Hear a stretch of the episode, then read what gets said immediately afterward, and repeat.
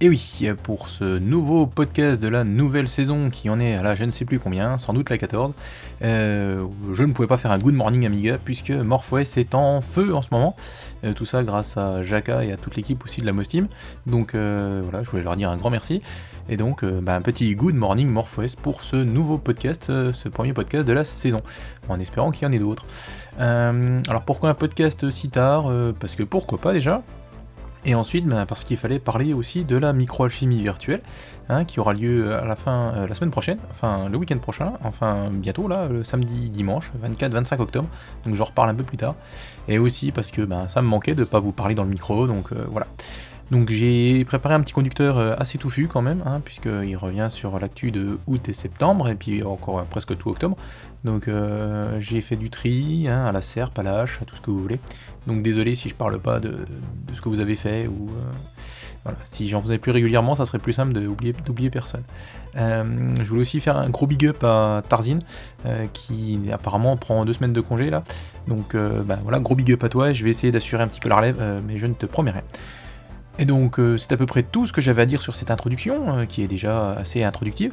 Et on va pouvoir, euh, après avoir introduit tous ces, ces, beaux mots, pouvoir passer à la suite et donc à la rubrique logiciel.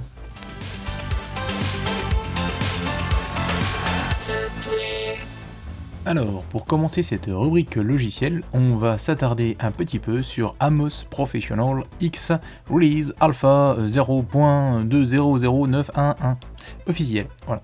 Alors tout ça pour vous dire que en fait euh, donc Amidark, euh, notre ami Amidark a mis en ligne une première version euh, donc de Amos Pro, donc AGA, qui supporte, qui gère officiellement l'AGA. Donc c'est disponible sur son site, si je ne dis pas de bêtises, GitHub. Euh, alors, euh, pas mal de choses, hein, puisqu'il supporte euh, donc le chipset AGA. Alors, il a rajouté quelques points, mais moi je vous avoue, j'y comprends pas grand chose, mais je vais juste retenir sa petite conclusion. Il reste encore pas mal de choses à mettre en place, mais l'Amos Professional AGA commence à être bien utilisable avec le chipset AGA et peut désormais permettre de commencer à développer des jeux qui peuvent utiliser jusqu'à 256 couleurs en utilisant pleinement l'étendue de la finesse des teintes de la palette AGA. Et donc ben, c'est une très bonne nouvelle pour euh, les développeurs en herbe euh, qui veulent se mettre à la MOS et qui veulent faire de la MOS avec plus que 64 couleurs. Donc voilà, Amos Professional AGA de Amidark. Alors, on a eu aussi une nouvelle mise à jour de Eyebrows pendant ses vacances, c'était au mois d'août, si je dis pas de bêtises, donc qui est passé en version 2.5.3 avec euh, donc euh, ce navigateur qui est dédié principalement aux 68000, hein, aux Amiga classiques, et qui fonctionne aussi sous MorphOS et tous les autres, euh, donc permet en fait une amélioration assez importante donc de la vitesse sur les connexions en HTTPS, les fameuses connexions sécurisées qui font bien ramer apparemment iBrowse. Donc voilà, avec cette version 2.5.3, ça devrait aller un peu mieux en sachant que vous pouvez aller sur Amiga Impact sur la version HTTP Amiga http euh, classique.amigaimpact.org puisque c'est une version dédiée aux Amiga classiques. Merci Tarzine, j'en reparlerai sûrement après. On enchaîne avec RNO Publisher par notre ami JPV. Et JPV, euh, l'homme derrière tous les RNO euh, trucs bidules et machin choses. Donc RNO Radio, RNO Tag, RNO InfoScreen, enfin voilà. Et donc là, il a fait donc Publisher qui permet en fait de créer et de mettre en page facilement des PDF. Donc en fait, c'est un petit peu un programme, un petit peu, hein, de PAO mais allégé, hein, il le dit lui-même, euh, en sachant quand même que c'est un programme de commande. Hein, c'est quelqu'un qui lui a, qui apparemment donné un petit peu de sous et euh, qui lui a demandé s'il pouvait faire ça avec Hollywood. mais même si c'est un programme de commande, euh, donc pour Aros en plus à la base, la finition de cette nouvelle application est comme à son habitude, toujours nickel avec JPV. C'est vraiment un petit bijou qui est disponible à la fois pour MorphOS, 68000 avec Warp, 68000 et WarpOS avec carte graphique, euh, Arrows et évidemment OS4. Go ADF, le logiciel qui vous permet de gérer facilement vos ADF mais aussi vos euh, fichiers DMS, qui permet de créer euh, des fichiers euh, bah, pour votre HFE euh, pour votre HXC, je vais y arriver. Donc euh, Go ADF passe en version 3.1. Et il fonctionne d'ailleurs très bien sous MorphOS parce que je m'en sers pour faire mes, fichiers HFE pour mon euh, HXC de mon Amiga 1000. Bref, tout ça pour dire ça. Euh, donc cette version 3 et puis même 3.1 qui est arrivée par la suite hein, ajoute euh, des lecteurs virtuels jusqu'à 4, pas mal de nouvelles options. Il gère aussi ce qui est, enfin gère le RAD qui vous permet en fait d'écrire des disquettes dans le RAD et puis de redémarrer. Alors pour ceux qui savent pas, le RAD c'est une, disquette virtuelle qui est utilisée, qui utilise en fait la mémoire, la mémoire RAM de l'Amiga. Euh, pour euh, rester. Euh, donc on peut redémarrer puis toujours avoir cette disquette. Bon, bien sûr, quand on est à l'ordi et qu'on rallume à la fin, ça marche plus, mais au reboot ça fonctionne. donc, qu'est-ce que je disais? Donc le RAD pour gérer, pour écrire des disquettes, et également il est localisé en français par WAM. en sachant que la version que vous devez avoir, elle n'est pas tout à fait au point, puisque. Ou alors, ah, si, dans la 3.1, ça a déjà été corrigé, je ne sais plus. Parce qu'il y avait des, des boutons qui étaient trop longs. Les, les traductions des textes étaient un peu trop. Voilà. Alors, euh, ça c'est un petit, clin d'œil à Tarzine, puisque c'est NewMeter, qui est un outil entièrement paramétrable, qui va à la fois mesurer la charge processeur, indiquer la mémoire disponible, donner la date, mais aussi restituer euh, l'espace restant de vos volumes. Et le truc qui est sympa, c'est que ça s'incruste en fait, euh, ça s'affiche sur le fond du Warbench. Alors ben, là il est passé en version 1.123 je crois, puis après en 1.194. Enfin bref, donc c'est la dernière version qui est disponible, en sachant que ça nécessite par contre un Warbench, enfin oui un Warbench et puis un Amiga OS 3 minimum. Donc ça ne fonctionne pas sur mon Amiga 1001.3. Ensuite, encore une petite news dédicace à Tarzin, c'est Hollywood Designer qui est passé en version 5.SE. Alors SE pour Special Edition. Euh, donc euh, cet outil de création multimédia qui permet en fait euh, d'avoir une, interface graphique pour euh, comment il s'appelle pour Hollywood, donc euh, Hollywood Designer, arrive donc en version spéciale. Et quelle a donc de spécial cette version spéciale? Eh bien en fait c'est qu'elle est liée avec Hollywood. Donc en quand vous achetez Designer, vous avez Hollywood intégré dedans, ce qui n'était pas le cas avant, parce qu'avant on achetait Hollywood, on achetait Designer, ou on achetait Designer, on achetait Hollywood, mais enfin Designer tout seul ne sert pas à grand chose. Tandis que là, avec Hollywood Designer 5 SE, vous avez un pack avec les deux inclus, et qui sont indissociable par contre, et qui fait que bah, le prix est un peu réduit. Enfin, réduit et réduit. Euh, alors c'est un énorme avantage parce que ça permet justement d'avoir euh, Hollywood Designer et Hollywood Designer à petit prix on va dire. Euh, le seul petit bémol que moi j'y mets c'est que derrière ben, on n'a pas les options pour transférer, pour faire des, fichiers APK ou des choses comme ça pour Android et iOS. Donc il faut savoir ce qu'on veut faire en fait. Mais ça permet quand même de créer des exécutables MorphOS, Amiga, enfin Donc ça c'est cool. Alors, la grosse news, j'espère que je vais pas y passer deux heures, enfin je pense pas que je vais y passer deux heures, c'est donc la sortie de MorphOS 3.14, euh, que j'ai appelé euh, MorphOS Pi, hein, en clin d'œil à AmigaOS 3.1.4 qui était, j'ai appelé aussi AmigaOS Pi. Donc MorphOS Pi, qui ne fonctionne pas sur Raspberry Pi, hein, qui fonctionne sur G3, G4, G5, euh, Mac, euh, Pegasus euh, et puis consort, et QEMU hein, si vous avez la ligne qui va bien. Donc il est sorti ce fameux MorphOS 3.14. alors je vais pas pouvoir, je vais pas pouvoir si, je vais pouvoir en dire pas mal de choses, mais en sachant qu'en fait cette version, contrairement aux autres versions, qui sont étaient des versions paires, donc les 3.10, 3.12, etc. etc. cette version 3.16, 3.14, la 3.16 va arriver, cette version 3.16, et comment dire, euh, mais pourquoi j'ai 3 Cette version 3.14 a l'avantage ou le désavantage, enfin c'est pas partiel, je peux y arriver, en fait d'être plutôt une sortie de maintenance et aussi euh, pour euh, de stabilisation, on va dire, qui apporte plein de nouveautés, mais en interne, dans le kernel, donc ce qui fait que nous on s'en rend pas vraiment compte, mais c'est ce qui permet en fait derrière, avec toutes ces modifs, ces mises à jour qui ont été faites, ben, ça permet de pouvoir utiliser Wayfarer, dont je vais parler juste après. Euh, cette version 3.14 apporte aussi son lot, mais alors énorme, de mise à jour des catalogues. Euh, juste pour dire, euh, la version française qui est maintenue en partie par Checo, Offset et moi-même, bah, tout, est, tout ce qui est traduisible est traduit, donc on est à 100% de traduction. Et sinon, bah, par ça, bah, voilà, c'est déjà pas mal. donc ce MorphOS 3.14 est disponible sur le site de la MorphOS Team en sachant que vous pouvez aussi aller récupérer le pack Chrysalis qui lui aussi a été mis à jour. Donc le pack Chrysalis c'est le pack fait par Papiosaur qui vous permet d'avoir, euh, bah, dès que vous avez installé euh, MorphOS 3.14, vous installez le pack Chrysalis et vous avez on va dire un système clé en main avec plein de logiciels installés, des jeux, des utilitaires, les classes euh, MUI qui vont bien, etc., etc. Donc un gros merci à Papiosaur qui n'a pas chômé et qui a mis rapidement son pack Chrysalis à jour.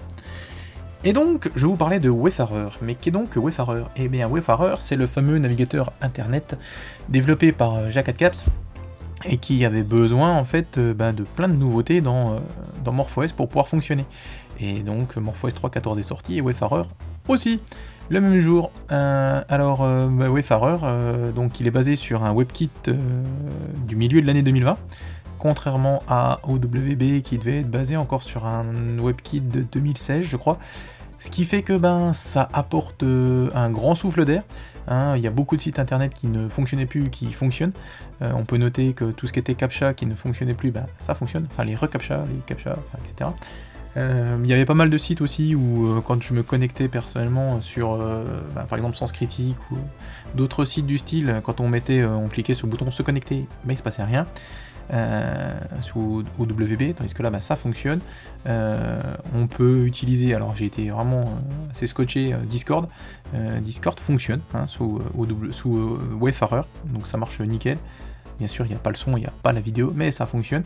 J'ai même pu me connecter à Jitsi pour tester le prochain, prochain Amiga virtuel, micro-alchimie virtuelle avec. Donc ça se connecte. Bon, évidemment, hein, il n'y a que le chat qui fonctionne, pas la vidéo et pas le son pour l'instant. Euh, et voilà, donc euh, super, super. Euh, Jaka Caps est à fond. Hein. On a eu donc la version 1.0 qui est sortie en même temps que MorphOS, la version 1.1 deux semaines, une semaine plus tard, la version 1.2 donc deux semaines après. Donc ça fait toutes les semaines il y avait une nouvelle version. Et là on a même eu la version 1.3 qui est sortie ben, hier. Donc c'est-à-dire c'est-à-dire une journée après la version 1.2. Efficace. Et sinon, bah, je vais terminer ce tombereau de news MorphOS par Iris, euh, Iris qui est donc euh, bah, le navigateur, pas du tout, le client mail, oh excusez-moi, le client mail pour MorphOS qui est aussi développé par Jacques euh, donc qui est passé en version 0.94, donc pas mal de corrections, de choses comme ça surtout. Et en fait, ce qui est intéressant, c'est qu'il a annoncé que bah, les prochaines versions d'Iris, je pense la, prochaine version majeure, hein, la version 1.0, utilisera en fait le moteur de Wayfarer et non plus le moteur d'OWB pour, bah, pour afficher tout ce qui est mail HTML et tout ça. Donc euh, on voit bien que euh, Jacques Caps a une, idée bien en, tête, hein, c'est qu'il veut faire converger ses outils, euh, en sachant qu'il a ici, il a aussi apparemment trouvé le moyen de pouvoir mettre à jour son Wayfarer avec les derniers WebKits, WebKits assez facilement. Donc bah, c'est vraiment cool. Donc on va, on va suivre ça de près. Enfin en même temps, ça se suit de près tout seul. On va passer aux utilisateurs AmigaOS 4. Alors, euh, de côté d'Amigo S4, j'ai été étonné parce que j'ai pas vu de, des grosses grosses nouveautés, euh, mais j'ai quand même vu un truc énorme. Euh, c'est Amicygnix qui a été mis à jour. Donc Amicygnix, c'est, je sais pas comment expliquer ça. C'est un petit peu un, un émulateur qui permet de lancer en fait de manière assez transparente quand même bah, plein d'applications du monde Unix. Et donc, donc a été mis à jour. Euh, et aussi une palanquée de logiciels qui tournent sur Cernier qui ont été mis à jour. Donc je vais vous les citer euh, à la bas comme je te pousse. Il y a XCHM qui est en fait une nouveauté qui permet de lire des fichiers d'aide de Windows. Euh, PhoneForge qui permet d'éditer les polices de caractère, GQView qui permet de visualiser des images, Sodipody, j'adore ce nom, Sodipody c'est rigolo, un éditeur d'images vectorielles SVG, Pidgin, logiciel de messagerie instantanée dont Facebook, Close Mail et Sealfeed, qui sont des clients mail, euh, Stardict, un dictionnaire international, AbiWord, donc euh, le traitement de texte dont je ne, présente pas, je ne présente pas, et mais aussi euh, Gnumeric, qui est son pendant version tableur. Donc si vous voulez retrouver tout ça, bah, c'est sur OS4 Depot, bien évidemment, en sachant que bah, il n'y a pas moyen de faire un filtre sur OS4 Depot pour rechercher les facilement et les trier par date, tout ce qui est à Missing. Donc vous pouvez faire une recherche dans la base SQL et puis en tapant dans les descriptions à Missing vous trouverez tout ça, mais euh, ce ne sera pas classé dans l'ordre. Et pour terminer, pour faire une magnifique transition avec la rubrique jeu, euh, ScumVM 2.2.0 est sorti donc euh, à la fois pour Amiga OS 4 et aussi pour euh, MorphOS.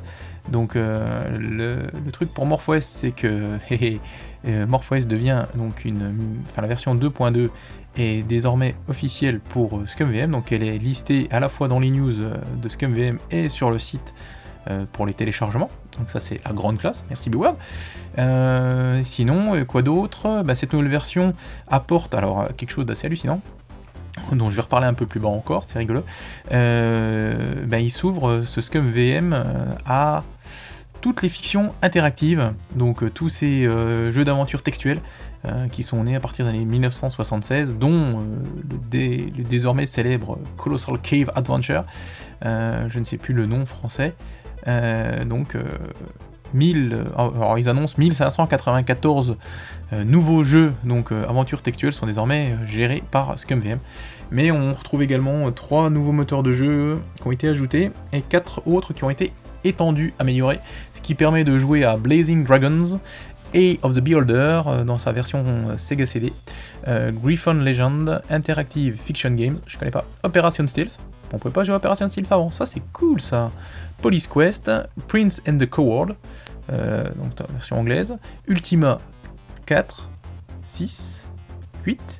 Alors, me demandez pas où sont les 5, 7, euh, hein, je sais pas. Et voilà, donc c'est déjà pas mal, et ben du coup je sais ce qu'il me reste à faire, il va falloir que j'installe ScumVM et que je tente de jouer à mes, mes fictions interactives dessus maintenant, et ça va être trop classe. Bref, euh, ben, c'était tout pour cette rubrique logicielle, passons à la rubrique jeu.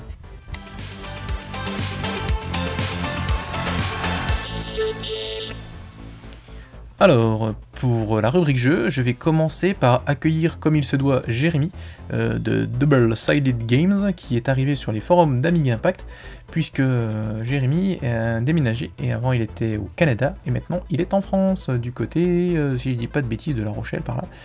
Donc ben, bienvenue Jérémy. Et donc du coup ben, j'en profite pour parler de la démo de Shadow of Zergot qui est disponible désormais au téléchargement sur le site de Double Sided Games. Euh, donc c'est un RPG à l'ancienne euh, qui se déroule dans des donjons avec une vue en FPS. Euh, donc à la Dungeon Master. je vous avoue que je suis pas très suis pas spécialiste de ce type de jeu, hein, c'est pas mon pas mon style de jeu non plus. mais on se déplace case par case. je sais pas si vous voyez le style. Bref. moi j'ai pas encore vu de date annoncée, mais vous pouvez d'ores et déjà tester cette version démo. Ensuite j'enchaîne avec Célestin. Euh, qui est la version en C de Celeste Classic. Celeste Classic qui était une version Pico 8 du jeu indépendant créé par Matt Thorson et Noel Berry, à savoir Celeste justement, qui est sorti sur PC, PS4, Xbox One et Switch. Dans ce jeu, euh, vous devez aider Madeline à atteindre le sommet de la montagne Céleste. Alors c'est un jeu de plateforme euh, assez costaud qui est basé en fait que sur du saut et du dash. saut, dash, saut, dash, dash, saut. Donc euh, c'est assez chaud de faire du dash, saut, euh, même le dire c'est pas facile. Euh, donc la version MorphOS que l'on doit à B-Word et la version OS4 que l'on doit à I Am Sonic, donc c'est le gars qui l'a porté, hein, c'est pas moi qui dis que je suis I Sonic. donc c'est donc cette version Pico 8 remise en C. alors pour ceux qui se demandent ce que c'est que la Pico 8, la Pico 8 c'est une petite machine console virtuelle qui a été développée par l'Exalofl Games, on en avait parlé, si vous voulez réécouter le podcast où il y avait euh, notre ami Astrofra, on en avait parlé puisqu'il avait eu la chance euh, de discuter avec euh, la personne derrière l'Exalofl Games. Bref. Son but donc de cette Pico 8 est d'offrir une fantasy console sur laquelle on peut développer, partager, jouer, faire de petits jeux vidéo entre guillemets. Euh, le développement donc, se réalise via un environnement en LUA dans lequel l'utilisateur peut créer différents éléments de jeu, des sons, des sprites, des cartes, etc. L'affichage graphique est limité à 16 couleurs, 128 par 128 pixels, ce qui donne ben, des jeux euh, facilement euh, minimalistes et rétro. Voilà. Bref, Céleste, un excellent platformer pour les Mossiens OS4iens. Donc je vous invite à le tester, euh, en sachant que c'est un portage rapide sous MorphOS, euh, mais bon, c'est quand même très très bien. Euh, j'ai eu un petit plantage en sortie, mais excellent. Moi je me suis bien amusé dessus. Va falloir que j'avance un peu parce que j'avoue que là je suis, j'ai pas fait grand chose. Hein. J'ai dû passer les trois premiers niveaux et ça commence à se tendre déjà. Donc voilà. Allez, on enchaîne avec Tristam Island. Tristam Island est un jeu que l'on va, enfin pour l'instant qui est disponible en version démo, et c'est un jeu donc euh, style Infocom, donc euh, un jeu d'aventure textuel que l'on doit à Hugo Labrande qui a la bonne idée de sortir ce jeu sur, euh, je crois, 34 plateformes rétro différentes. Donc ça tourne sur à peu près tout et n'importe quoi, dont les calculatrices, les Apple II, je suis pas sûr, en même temps je dis Apple II et je suis pas sûr, Atari ST, Amiga, enfin etc. etc. vous pouvez télécharger la démo donc, de ce Tristam Island sur le site itch.io. avec l'avantage que ben voilà, ça fonctionne même sur un Amiga 1000 hein, avec un Kickstarter 3 ou un Amiga 500. Pour l'instant, euh, Tristam Island est en version anglaise. Euh, il prévoit de sortir donc la version complète au mois de novembre, euh, en sachant que la version française est prévue quant à elle en 2021. Il a déjà adapté un interpréteur de, jeux Infocom sur Atari pour qu'il gère les accents, donc puisse, pour qu'on puisse avoir du beau français. Et et on regarde aussi avec euh, Sam, euh, donc euh, il regarde avec Sam, parce que moi je fais juste que de tester, pour avoir une version donc d'un interpréteur pour Amiga qui fonctionnera aussi sur 1.3 pour avoir aussi les accents. donc c'est super cool. L'histoire de Tristam Island, bon bah si vous êtes amateur de Lost, ça vous causera un peu. Vous étiez en avion, vous vous écrasez sur une île qui semble déserte, et finalement elle n'est pas déserte. voilà. Donc ben, je vous encourage à aller voir. Et puis euh, Hugo est vachement sympa. Et aussi, euh, vous pouvez aller lire euh, tout ce qui est disponible sur fiction-interactive.fr. Donc c'est le site bah, dédié aux fictions interactives français, avec pas mal d'articles qui sont vraiment très intéressants. Allez, j'enchaîne avec Druid, je pense que ça se prononce comme ça, le clone de Doom pour Amiga 500 qui a eu une nouvelle version, euh, donc une nouvelle vidéo plutôt, pas une nouvelle version. Donc euh, Drid, donc c'est un moteur basé sur une démo de 2016, si je dis pas de bêtises, qui permet bah, de faire tourner euh, Doom, donc avec certaines limitations, mais quand même. donc là, il a fait, l'auteur a fait toute une série de vidéos, dont la dernière en date qui revient sur le fonctionnement des armes. donc c'est très intéressant et surtout c'est assez bluffant de voir ce, ce, moteur de Doom tourner sur un Amiga 500 de base. Allez, j'enchaîne avec Magica, un platformer pour Amiga 500 qui vient de sortir. Alors, en sachant que Magica, euh, même s'il vient de sortir sur Amiga, c'est un jeu de plateforme qui a été, sorti en 2016 sur CPC, euh, sur Amstrad. Il avait été développé par Redrack. Donc euh, là, vous avez le portage Amiga qui a été fait par Andy Noble. dans ce jeu, on incarne une petite sorcière qui a pour mission de récupérer toutes les potions qui ont été volées dans son laboratoire. C'est mimi, c'est joli, avec des niveaux qui tiennent sur un écran. Euh, ouais, c'est sympa. Alors, on va parler des traductions françaises faites par notre ami Aladdin de Amiga France. Euh, donc euh, Aladdin a donc traduit en anglais, pour commencer, un jeu qui s'appelle Permony. C'est un jeu de plateforme tchèque qui était programmé en Amos, donc un jeu de plateforme logique et action, dit-il. donc il est désormais disponible en anglais. Mais il s'est pas arrêté là puisqu'il a ensuite traduit en français Sinuhead, Sinuhead un autre jeu Amos qui vient de Tchéquie. Il s'agit ici d'un jeu d'arcade puzzle. Et enfin, il s'est attaqué à la traduction française du jeu de stratégie en temps réel Rebel euh, GW24 Solar System. Un jeu polonais commercial à la base, mais qui n'a jamais été commercialisé, hein, parce qu'il n'est pas sorti à la bonne période. Et il a terminé ses traductions hier soir, donc euh, ben, félicitations à Aladdin. Je vous invite aussi à aller lire les fils dédiés sur Amiga France où il explique avec moult captures comment il a procédé, c'est super intéressant. Et enfin, euh, une petite news qui pourra faire plaisir aux nostalgiques et à ceux qui veulent avoir euh, plein de, jeux gratuitement et euh, sans, sans être des pirates, c'est une capture du site Back to the Roots hein, qui date de 2014 qui est disponible sur archive.org.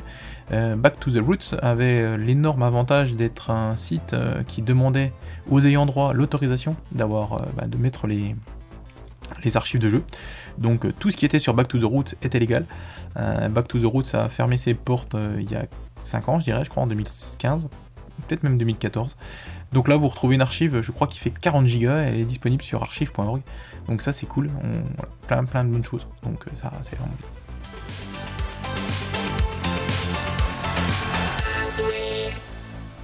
Alors, pour la rubrique matériel, je vais pas avoir grand chose à vous dire.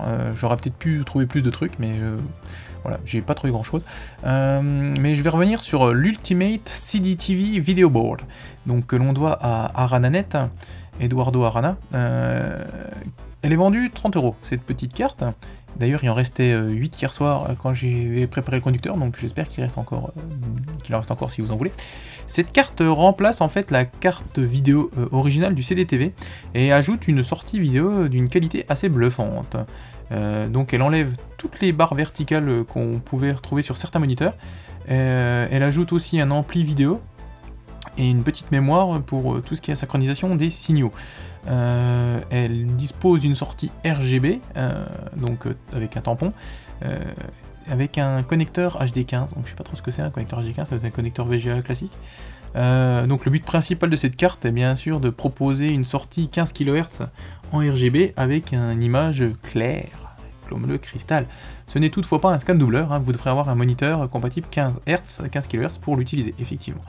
Euh, alors, euh, si vous voulez, euh, je vous invite à aller voir la vidéo de Halifax que j'ai mis en lien, où il teste, il compare la Ultimate CDTV avec l'Indivision sur sa CDTV, sur son CDTV, et c'est assez, c'est vraiment assez bluffant. Après, il faut le moniteur qui gère le 15 kHz, mais c'est vraiment bluffant, bluffant. Donc, bah, encore une super carte par Eduardo Arna. ce qui est dommage, c'est que il n'y a pas plus de CDTV en fait. Mais bon, c'est comme ça. Et c'est tout pour cette rubrique matérielle. Je vous avais dit que ce serait court et ça sa tête est court.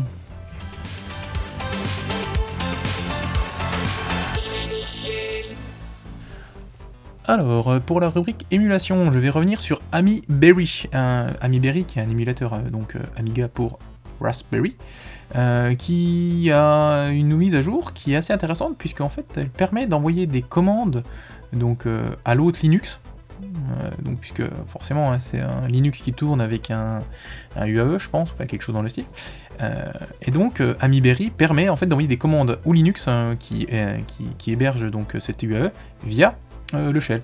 Donc, ils ont aussi ajouté un partage des comment dire, du presse-papier, donc entre le Linux et l'Amiga. Donc ouais, ça peut être sympa. Permettre de lancer 2-3 trucs ou de faire des trucs un peu rigolos, un peu, un peu zarbi aussi.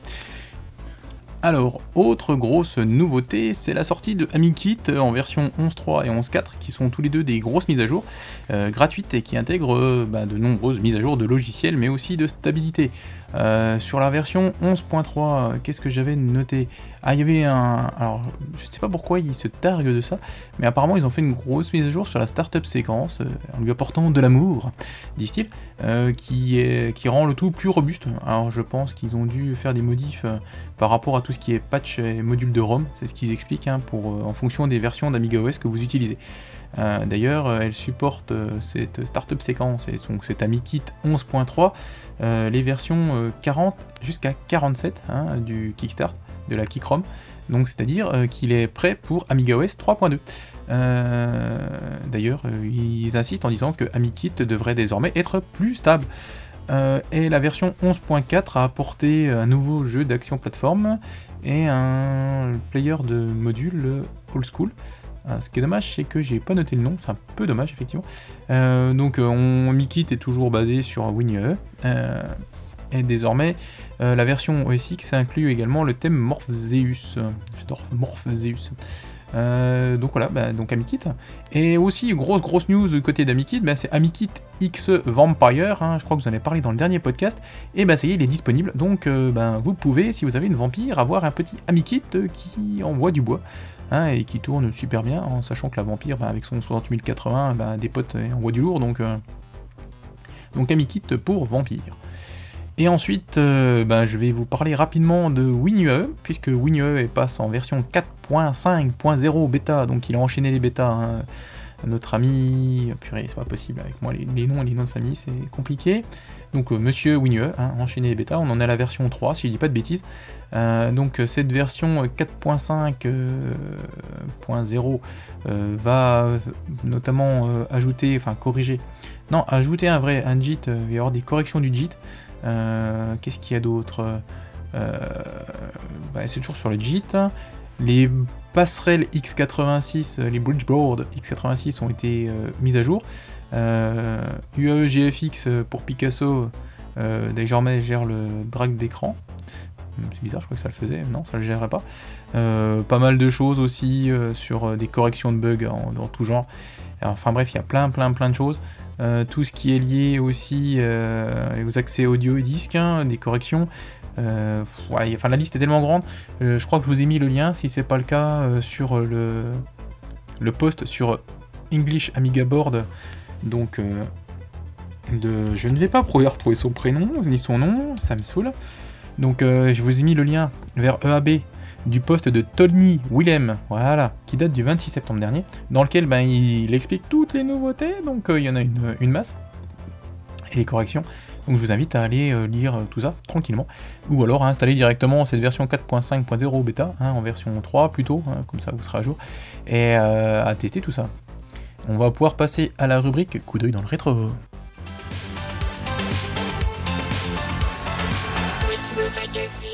Pour la rubrique coup d'œil dans le rétro, je vais prendre l'Amiga News numéro 29 du mois d'octobre 1990.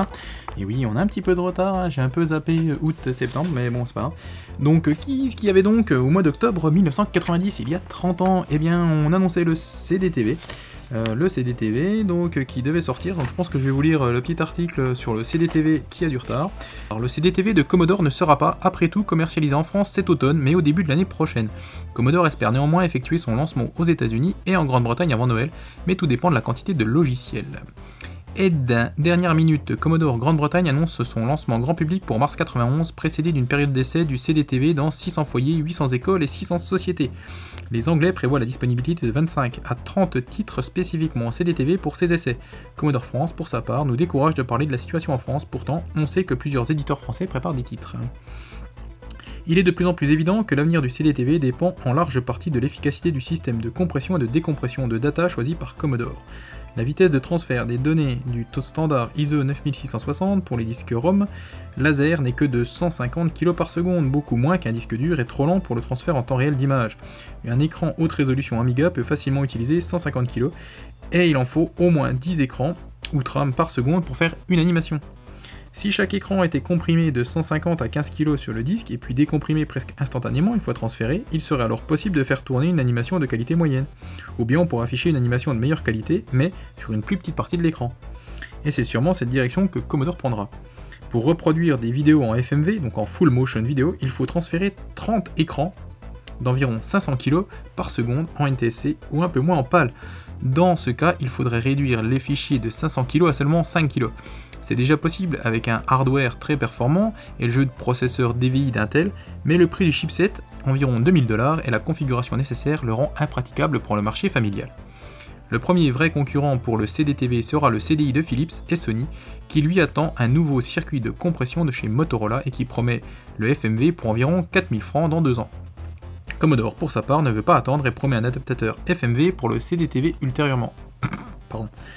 Mais certains éditeurs de logiciels doutent de la nécessité d'une vraie reproduction vidéo dans le nouveau champ de multimédia interactive.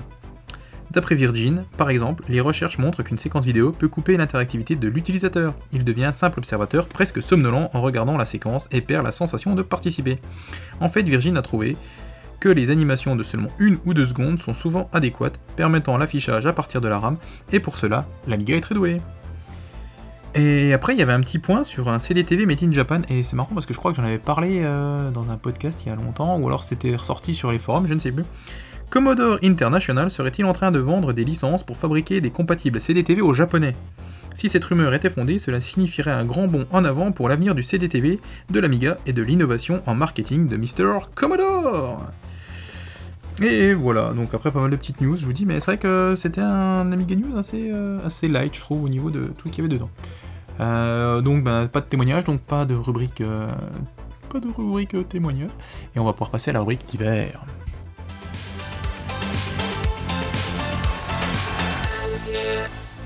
Alors, dans la rubrique d'hiver, bah, je vais commencer en faisant un gros big up euh, à Jibam qui, j'espère, qui nous écoute depuis son hôpital.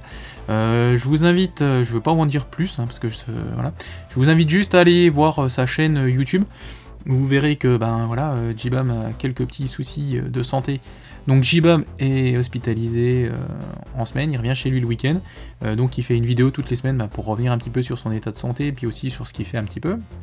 Là, il a pu emmener son ordinateur portable euh, donc à l'hôpital, donc dans sa chambre euh, d'hôpital 2.0, et du coup, ben, il lit un petit peu tout, il poste, euh, il poste des commentaires, il répond aux commentaires qu'on lui poste sur YouTube.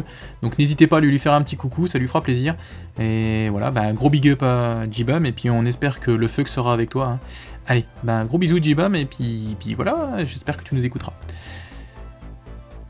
Sinon, comme je voulais annoncer un tout petit peu avant, euh, Amiga Impact revient à ses sources avec une version dite classique du site, qui est dédiée donc aux Amiga classiques, euh, en tout cas pour ce qui est de son affichage. Oui, ça permet donc d'afficher euh, ben, principalement toutes les news, donc sur un format d'affichage en 550 pixels de large, et donc ça a l'énorme avantage ben, d'être affiché correctement avec eBrowse, Aweb, Voyager sur un simple 1002 euh, avec un tout petit peu de mémoire, euh, ça marche nickel. Donc un grand merci à Tarzine et à notre ami Jedi d'avoir mis ça en place.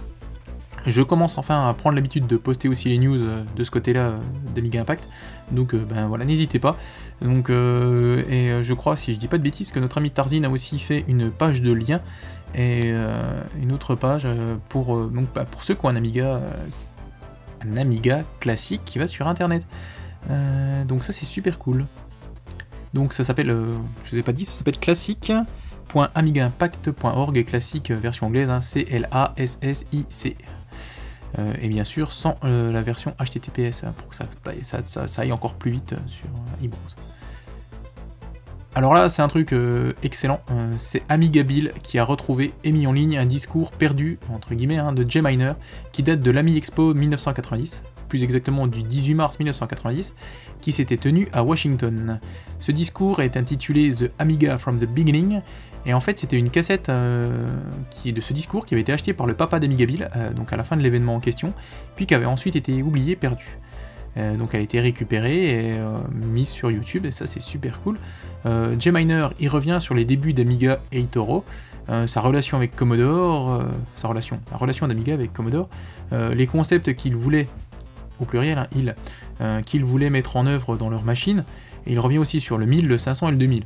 Euh, aussi l'histoire des puces custom, l'histoire de la Boeing Ball et bien d'autres choses. Ça dure plus d'une heure et j'ai envie de vous dire que qu'écouter J-Miner, ben, ce n'est que du bonheur. D'ailleurs j'ai essayé de vous mettre un petit extrait juste là.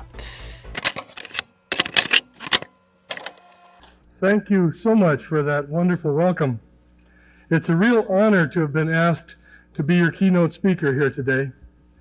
I enjoy attending, attending these uh, Amy Expo shows, and I especially enjoy talking with so many enthusiastic Amiga fans. Nouveau blog pour les utilisateurs d'Amiga OS 4. Effectivement, donc ça c'est, je reprends ça de notre ami euh, Mehdi euh, de Kalel, euh, qui a posté ça sur amiga-ng.org. Après un fil de discussion houleux ouvert sur amigans.net, dans lequel euh, Matthew euh, d'Amiga Kit Ion a parfois été un petit peu euh, pas très sympathique, on va dire, avec les utilisateurs, ils ont décidé, il a décidé d'ouvrir un nouveau blog pour permettre en fait la communication des développeurs. Parce qu'en fait, ce qui était reproché dans ce fil de discussion, c'est qu'en fait, ils n'avaient pas beaucoup d'infos sur ce qui se passait euh, donc dans le monde Amiga OS 4 et notamment au niveau du développement. Euh, et donc, euh, ben voilà, il a décidé, Mathieu, d'ouvrir un nouveau blog qui s'appelle Amiga Developer, je crois. J'ai le lien, mais il faut que je vous le lise pour pas dire de bêtises. blog.amigadeveloper.com. pour l'instant, il y a un seul post c'est celui de Matthew qui ouvre euh, le blog hein, pour dire bonjour, c'est aussi le blog. Donc on espère que ça avancera un petit peu puis qu'on en fera un petit peu plus. Parce que je pense que c'est toujours une bonne initiative de communiquer. Euh, ensuite, euh, alors bon, bah, je ne veux pas vous inviter à, aller lire obligeement. Enfin, si, je vais vous inviter à aller lire obligeement parce qu'il y a toujours plein d'articles super qui sont sortis. Et mais moi, je voulais faire le focus sur un article, donc une entrevue de Richard Lovenstein qui a été réalisé par euh, notre ami Maen. Donc Monsieur Lovenstein, c'est Monsieur Richout R, hein, Monsieur Richout, Monsieur Richout Proxima, Monsieur Richout quoi. Euh, alors cette entrevue a un angle particulièrement audacieux et j'adore, hein, donc euh, qui est intéressant. Et elle revient donc sur le retour aux affaires de Richard Lovenstein, puisqu'en fait, ce qui est rigolo, c'est que dans les années 90, mais les années 90, en fait, il était déjà dans le milieu. Euh, mais revient aussi cette entrevue sur les évolutions du développement de Reshoot, sa façon aussi à lui de développer sa technique. ses coups de mou, mais aussi ses inspirations, ses motivations et aussi ses projets. D'ailleurs, il a un chouette projet d'essayer de, faire une petite boîte pour bah, d'édition de, jeux vidéo rétro. Ouais, ça c'est cool. bon, pour l'instant, il n'y a encore pas, mais voilà, c'est un gros projet qu'il voudrait mener prochainement.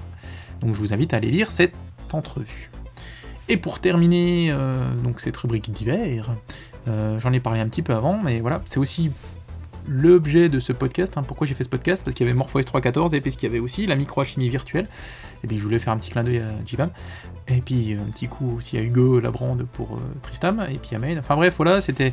Mais principalement, c'était aussi pour parler de la microalchimie virtuelle qui se tiendra donc ce samedi et ce dimanche, soit le 24 et 25 octobre prochain. Euh, donc microalchimie virtuelle, puisqu'elle se déroulera via Jitsi, chacun assis chez soi.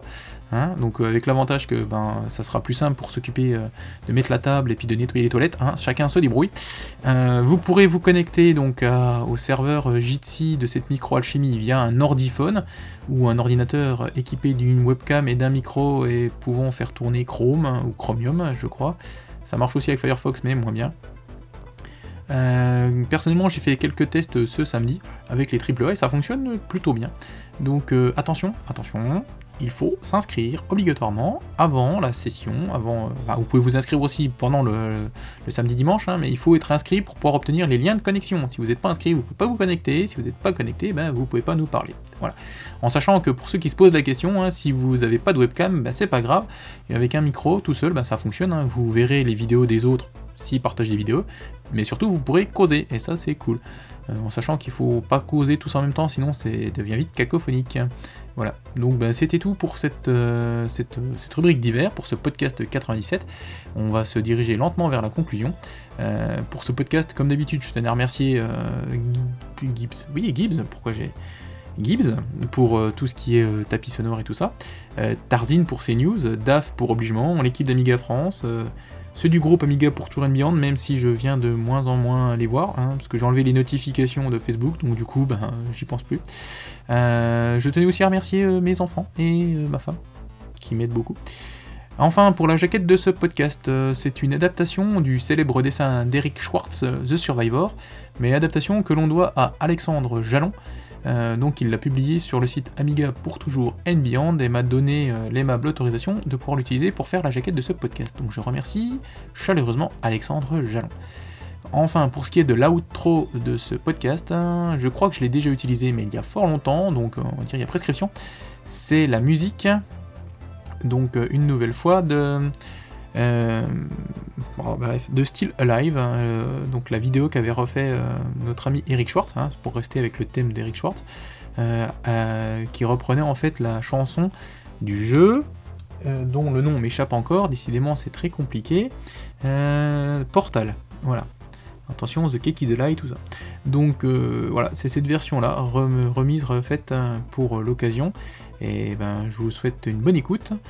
Euh, je vous dis, je vous fais plein de bisous à tous. Hein. Je vous dis, sortez couverts de l'année, de l'année, de l'année et du bouche. Sortez couverts du, de la bouche et du nez. Respectez les distanciations et tout ça. Mais surtout, n'oubliez pas que l'Amiga soit avec vous. This was a triumph. I'm making a note here, huge success. It's hard to overstate my satisfaction. Aperture science. We do what we must because we can. For the good of all of us, except the ones who are dead. But there's no sense crying over every mistake. You just keep on trying till you run out of cake. And the science gets done, and you make a neat gun for the people who are